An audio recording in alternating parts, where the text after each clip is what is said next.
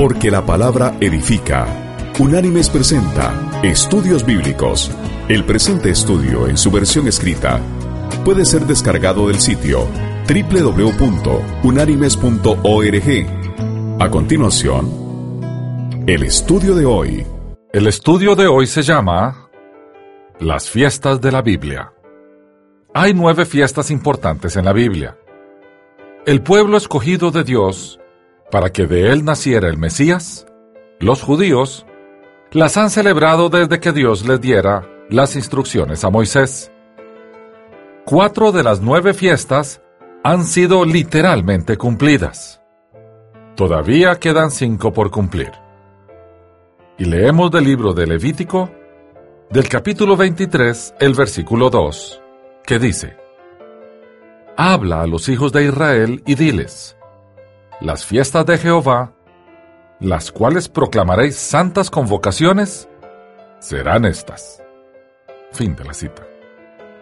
Y dos versículos más adelante, el Señor dice, Estas son las fiestas solemnes de Jehová, las convocaciones santas, a las cuales convocaréis en sus tiempos.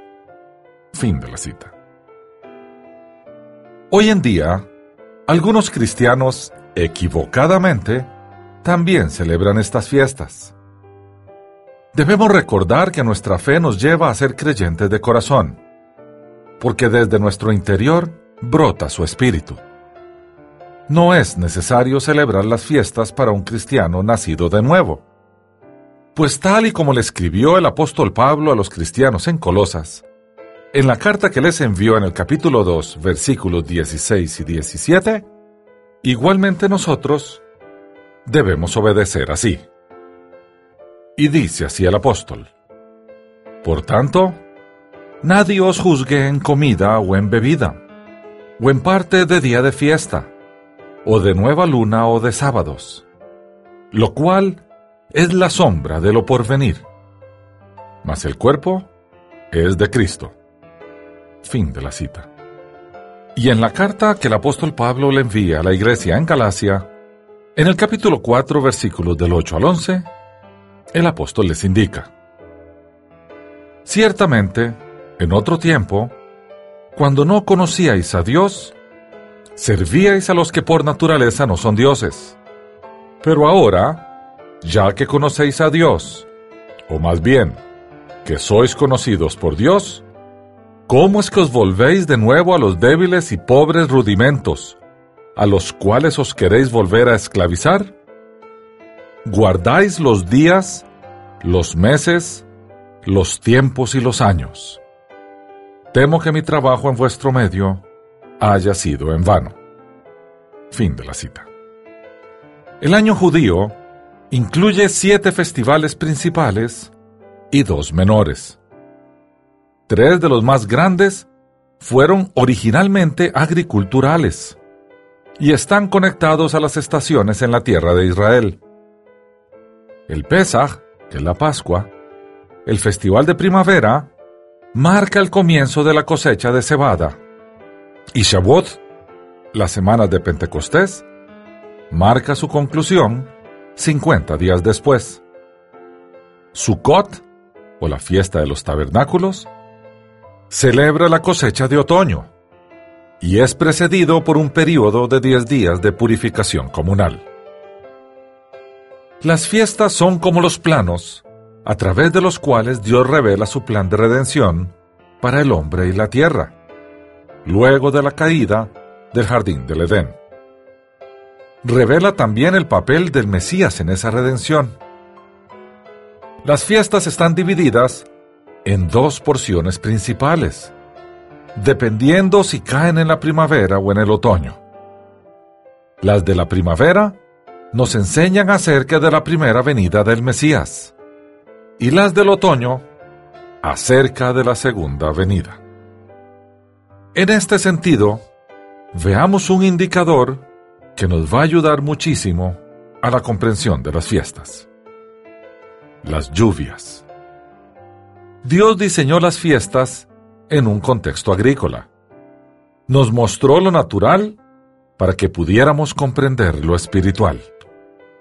A lo largo del año, las lluvias caen en Israel en dos épocas principalmente, la primavera y el otoño. Y allá en el libro de Oseas, en el capítulo 6, el versículo 3, el Señor dice, Como el alba está dispuesta a su salida, y vendrá a nosotros como la lluvia, como la lluvia tardía y temprana a la tierra. Fin de la cita. La lluvia tardía y temprana en este pasaje generalmente se interpreta como la primera y segunda venidas del Mesías. Y así dice el profeta Joel en su libro, en el capítulo 2, versículo 23. Vosotros también, hijos de Sión, alegraos y gozaos en Jehová vuestro Dios, porque os ha dado la primera lluvia a su tiempo, y hará descender sobre vosotros lluvia temprana y tardía, como al principio. Fin de la cita. Si hacemos una referencia cruzada del capítulo 6 de Oseas, versículo 3, y el capítulo 2 de Joel, versículo 23, los que acabamos de leer, podemos ver que para el término lluvia tardía se usa la palabra hebrea moré, que significa maestro, y que para la expresión a su tiempo, en Joel 2.23, en hebreo se usa la palabra sedaka, que significa justicia. El maestro de justicia es uno de los términos que describen al Mesías. Jesús era el maestro de justicia enviado por Dios. Y así se consigna en el Evangelio de Juan, en el capítulo 3, versículo 2, cuando da inicio el famoso pasaje de la conversación entre Jesús y Nicodemo y dice así, Este vino a Jesús de noche y le dijo, Rabí, sabemos que has venido de Dios como maestro, porque nadie puede hacer estas señales que tú haces si no está Dios con él. Fin de la cita.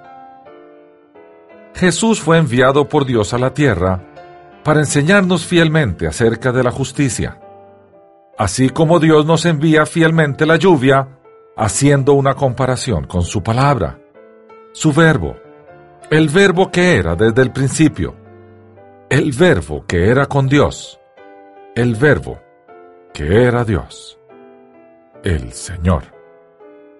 Y esto dice el profeta Isaías en su libro, en el capítulo 55, versículos 10 y 11.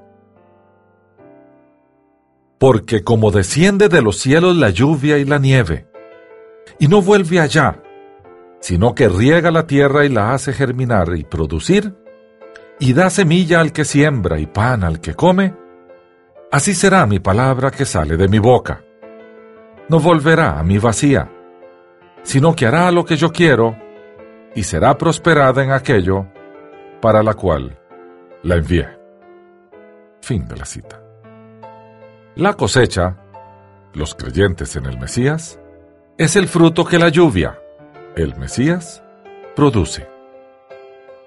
Y así se indica en el Evangelio de Mateo, en el capítulo 9, desde el versículo 36 al 38, cuando el apóstol nos narra lo siguiente. Al ver las multitudes, tuvo compasión de ellas, porque estaban desamparadas y dispersas como ovejas que no tienen pastor.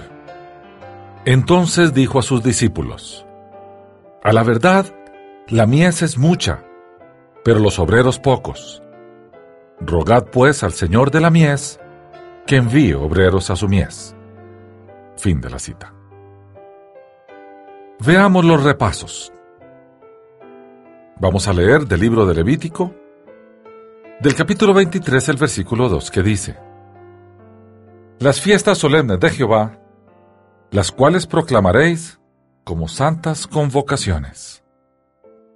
La palabra hebrea traducida como convocaciones en este texto es mikra, que significa un repaso.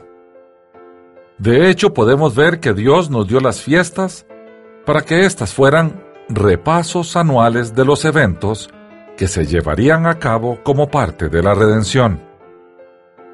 Dado que Dios nos dio repasos para enseñarnos acerca de los principales acontecimientos de la redención, si queremos llegar a entenderlos, debemos comenzar por entender lo que Dios nos está enseñando a través de estos. El propósito de este estudio es mostrar cómo estos repasos nos enseñan acerca de los acontecimientos reales de la redención y el papel que el Mesías juega en ellos. Analicemos entonces el lugar de las fiestas. Para ello, vamos a ir al quinto libro de la Biblia, el Deuteronomio. Allí en el capítulo 16, versículo 16, el Señor indica lo siguiente. Tres veces cada año se presentarán todos tus varones delante de Jehová tu Dios en el lugar que Él escoja en la fiesta solemne de los panes sin levadura, en la fiesta solemne de las semanas, y en la fiesta solemne de los tabernáculos. Y ninguno se presentará delante de Jehová con las manos vacías. Fin de la cita. Dios instruyó a su pueblo a que se presentara tres veces al año en Jerusalén para celebrar las fiestas en el templo. Al llegar a la ciudad santa, ellos presenciaban las ceremonias establecidas por Dios, las cuales eran llevadas a cabo tanto en el templo como en los hogares. Estas ceremonias tenían un doble propósito. Con ellas se daba un vistazo al pasado y un vistazo al futuro. Muchas de estas ceremonias y las instrucciones específicas que debían seguir con respecto a la forma en que debían celebrarse estas fiestas se encuentran en la Mishnah, la enseñanza oral del judaísmo. Hay dos fiestas que se llevan a cabo en los hogares. La Pascua, que es una celebración en familia, y el Hanukkah, que recuerda la liberación del templo de manos asirias, tiempo antes de que naciera Jesús. Analicemos ahora algunos aspectos que hay que tener en cuenta en relación a las fiestas. Hay cuatro aspectos importantes que debemos recordar en cuanto a las siete grandes fiestas del Señor. Primero, todas las fiestas son tanto históricas como proféticas. Esto quiere decir que ellas son tipo de lo que había de venir. Segundo, todas nos enseñan acerca del Mesías, de Yeshua o Jesús. La Biblia entera trata del Mesías, del eterno Hijo de Dios y de su plan de hacerse hombre para liberar a sus seguidores. Tercero, todas están enmarcadas en un contexto agrícola. Israel siempre fue un pueblo agrícola ganadero como el ganado depende del campo, su cultura siempre fue agrícola.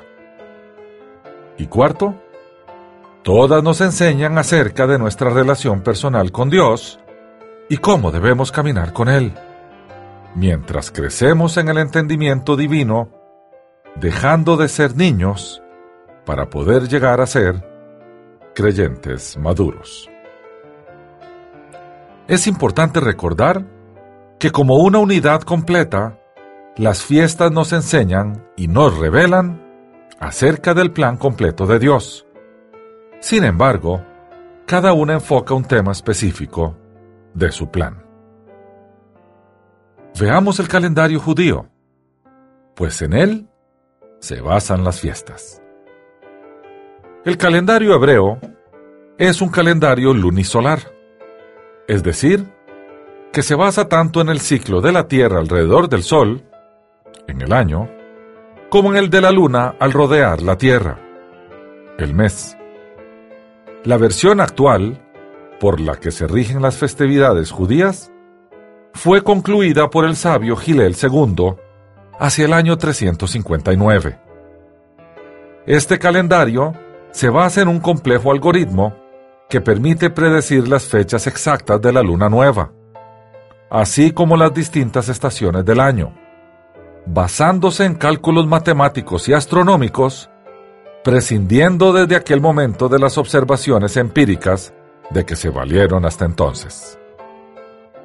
El calendario hebreo comienza con el génesis del mundo, que aconteció, según la tradición judía, el día domingo 7 de octubre del año 3761 a.C., fecha equivalente al primero del mes de Tishrei del año 1.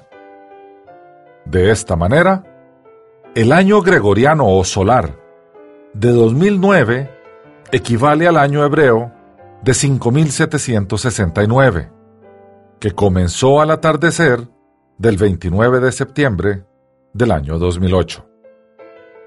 Para convertir un año del calendario gregoriano o solar a su correspondiente hebreo, basta con sumar o restar la cifra de 3760. Bien, analicemos ahora el día judío.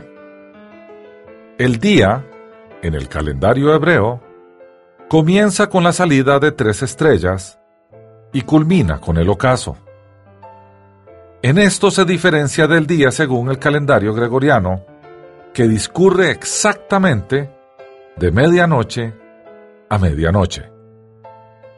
El día bíblico, para efecto de dar la hora, inicia a las seis de la mañana, que en el sentido de la Biblia es la hora cero.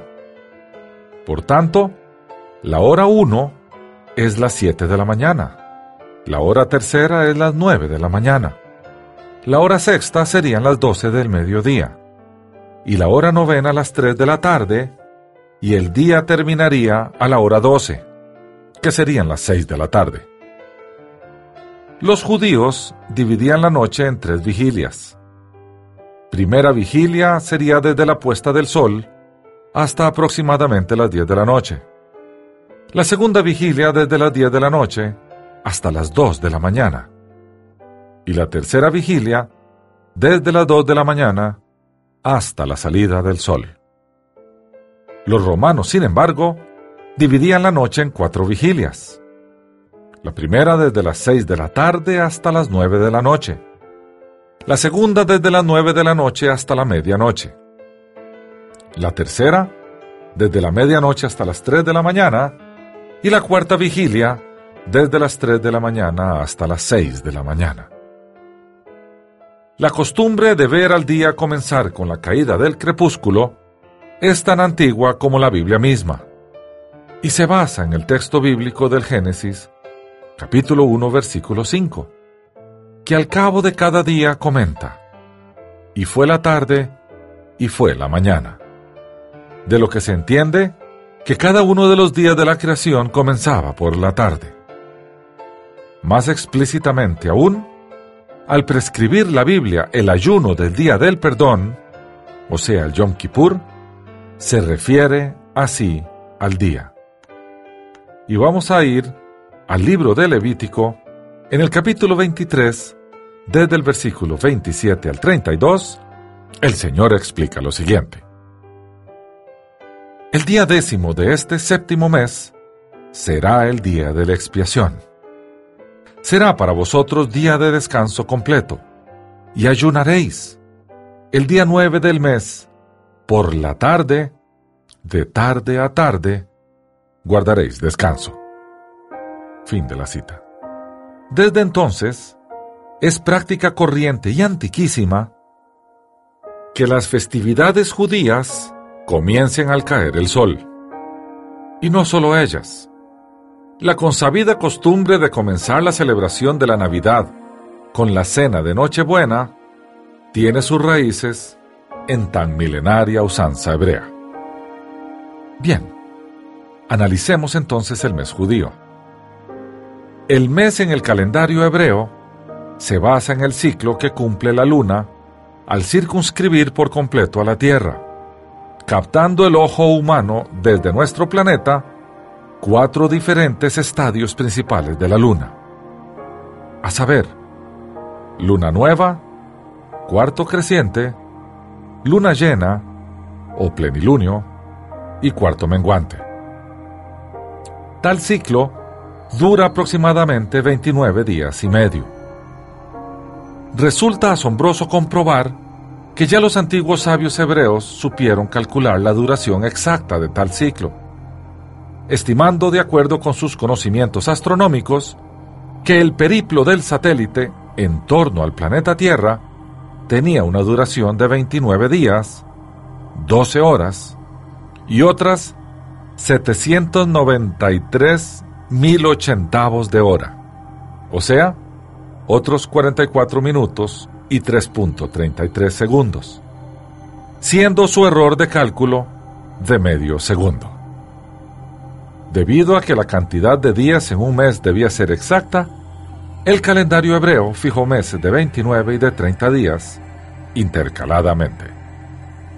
Al final de un mes hebreo, la luna está completamente a oscuras y no es visible desde la Tierra. Al despuntar el cuarto creciente, se alcanza a ver apenas a la luna como una finísima aguadaña que desaparece en el horizonte minutos después del ocaso.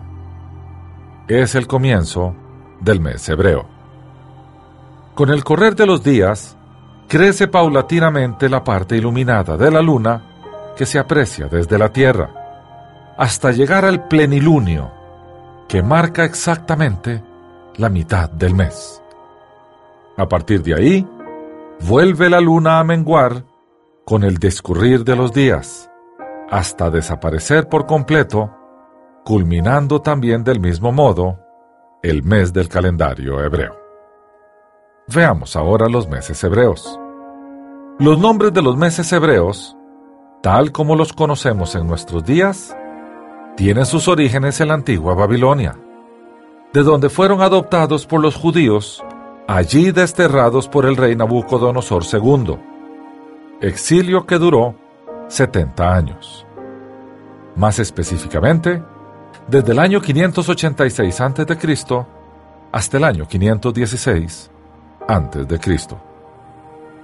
Más antiguamente, los meses eran denominados tan solo por su orden numérico, comenzando en la primavera boreal por el mes primero, Nisan, y culminando con el duodécimo, Adar.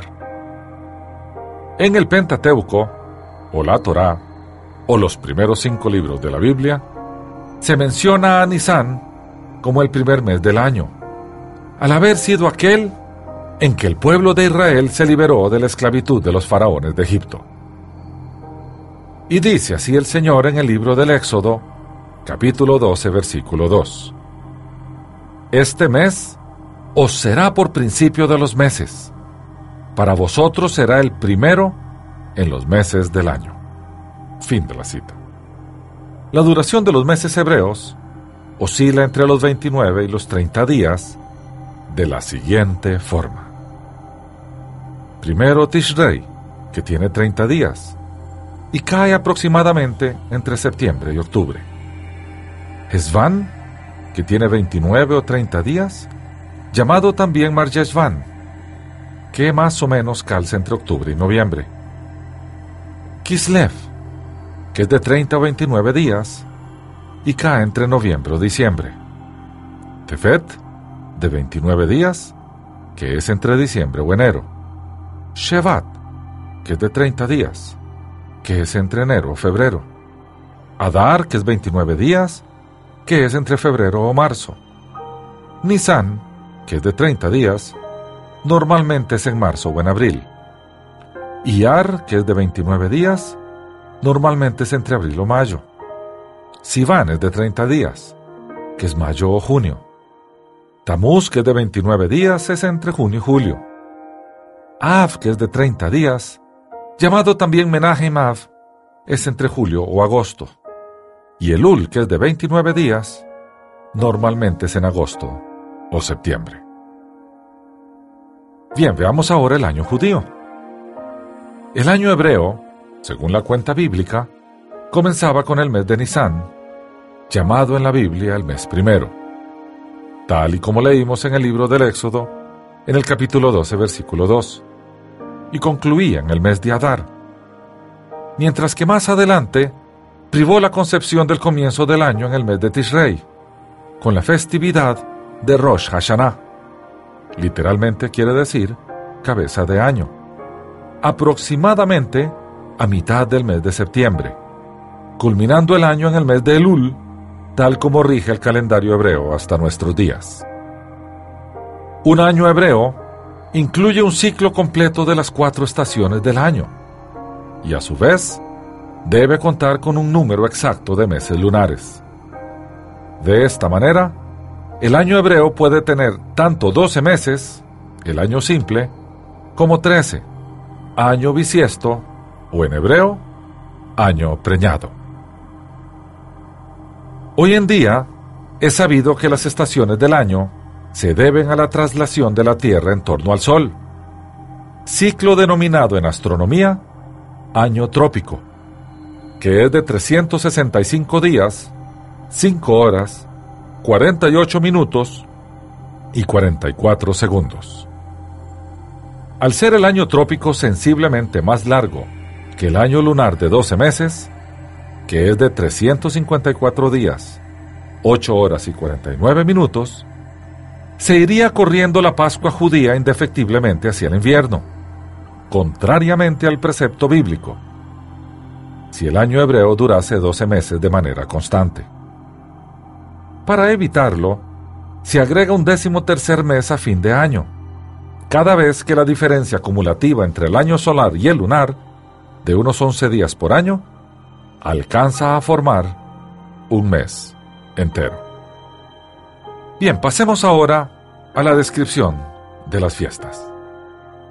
Desde tempranos tiempos, estos festivales llegaron a ser asociados con eventos claves en la memoria histórica de Israel.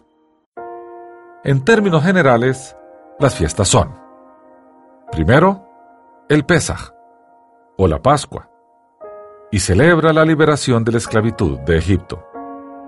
La segunda es la Matzah, la fiesta de los panes sin levadura.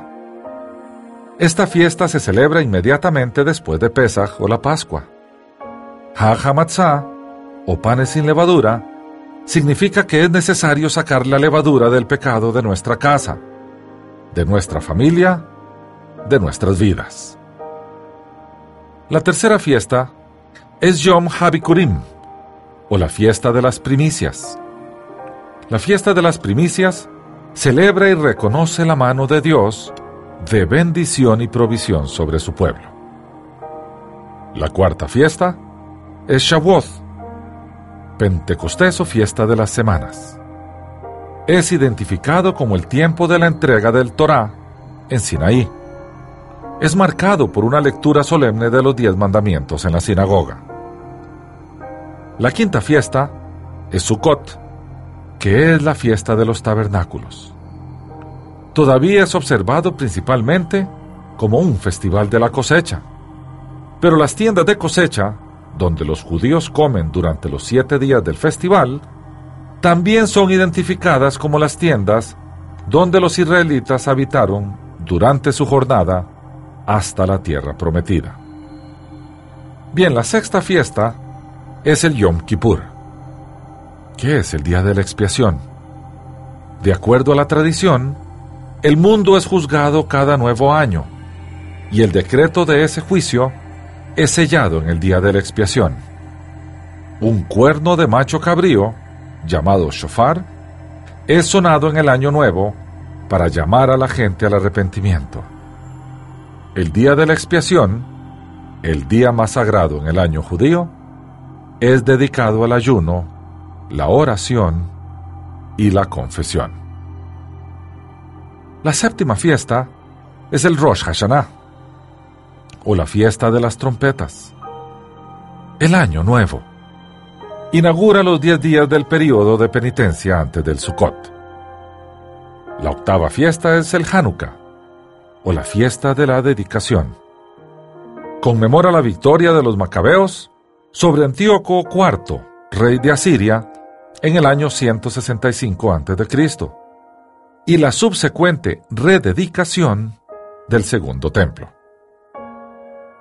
La novena y última fiesta es el Purim. que se llama también la fiesta de los lotes. Celebra la historia de la liberación del pueblo judío por Esther y Mardoqueo en Persia. Ocurre un mes antes de la Pascua y es marcado por la lectura festiva en la sinagoga del rollo de Esther, también llamado la Megilá. En la versión escrita del presente estudio, tenemos un gráfico explicativo que relaciona las fiestas judías con los meses del año solar. Todas las fiestas, sin excepción, tratan de los eventos históricos y de los que han de venir.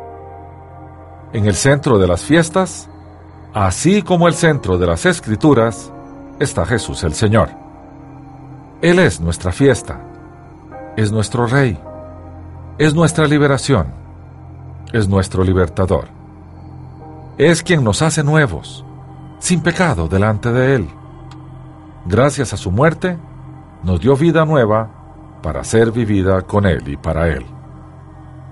Y dice así la Escritura en la primera carta enviada por el apóstol Pablo a la iglesia en Corinto.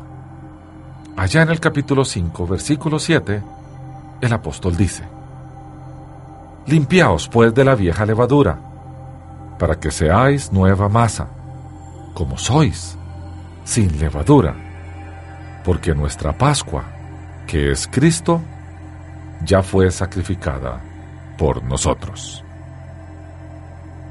Hasta aquí el estudio de hoy. Las citas de las Escrituras son tomadas de la Biblia Reina Valera, revisión 1995. Unánimes presentó Estudios Bíblicos, porque lámpara a mis pies es tu palabra y lumbrera en mi camino. Que Dios te bendiga.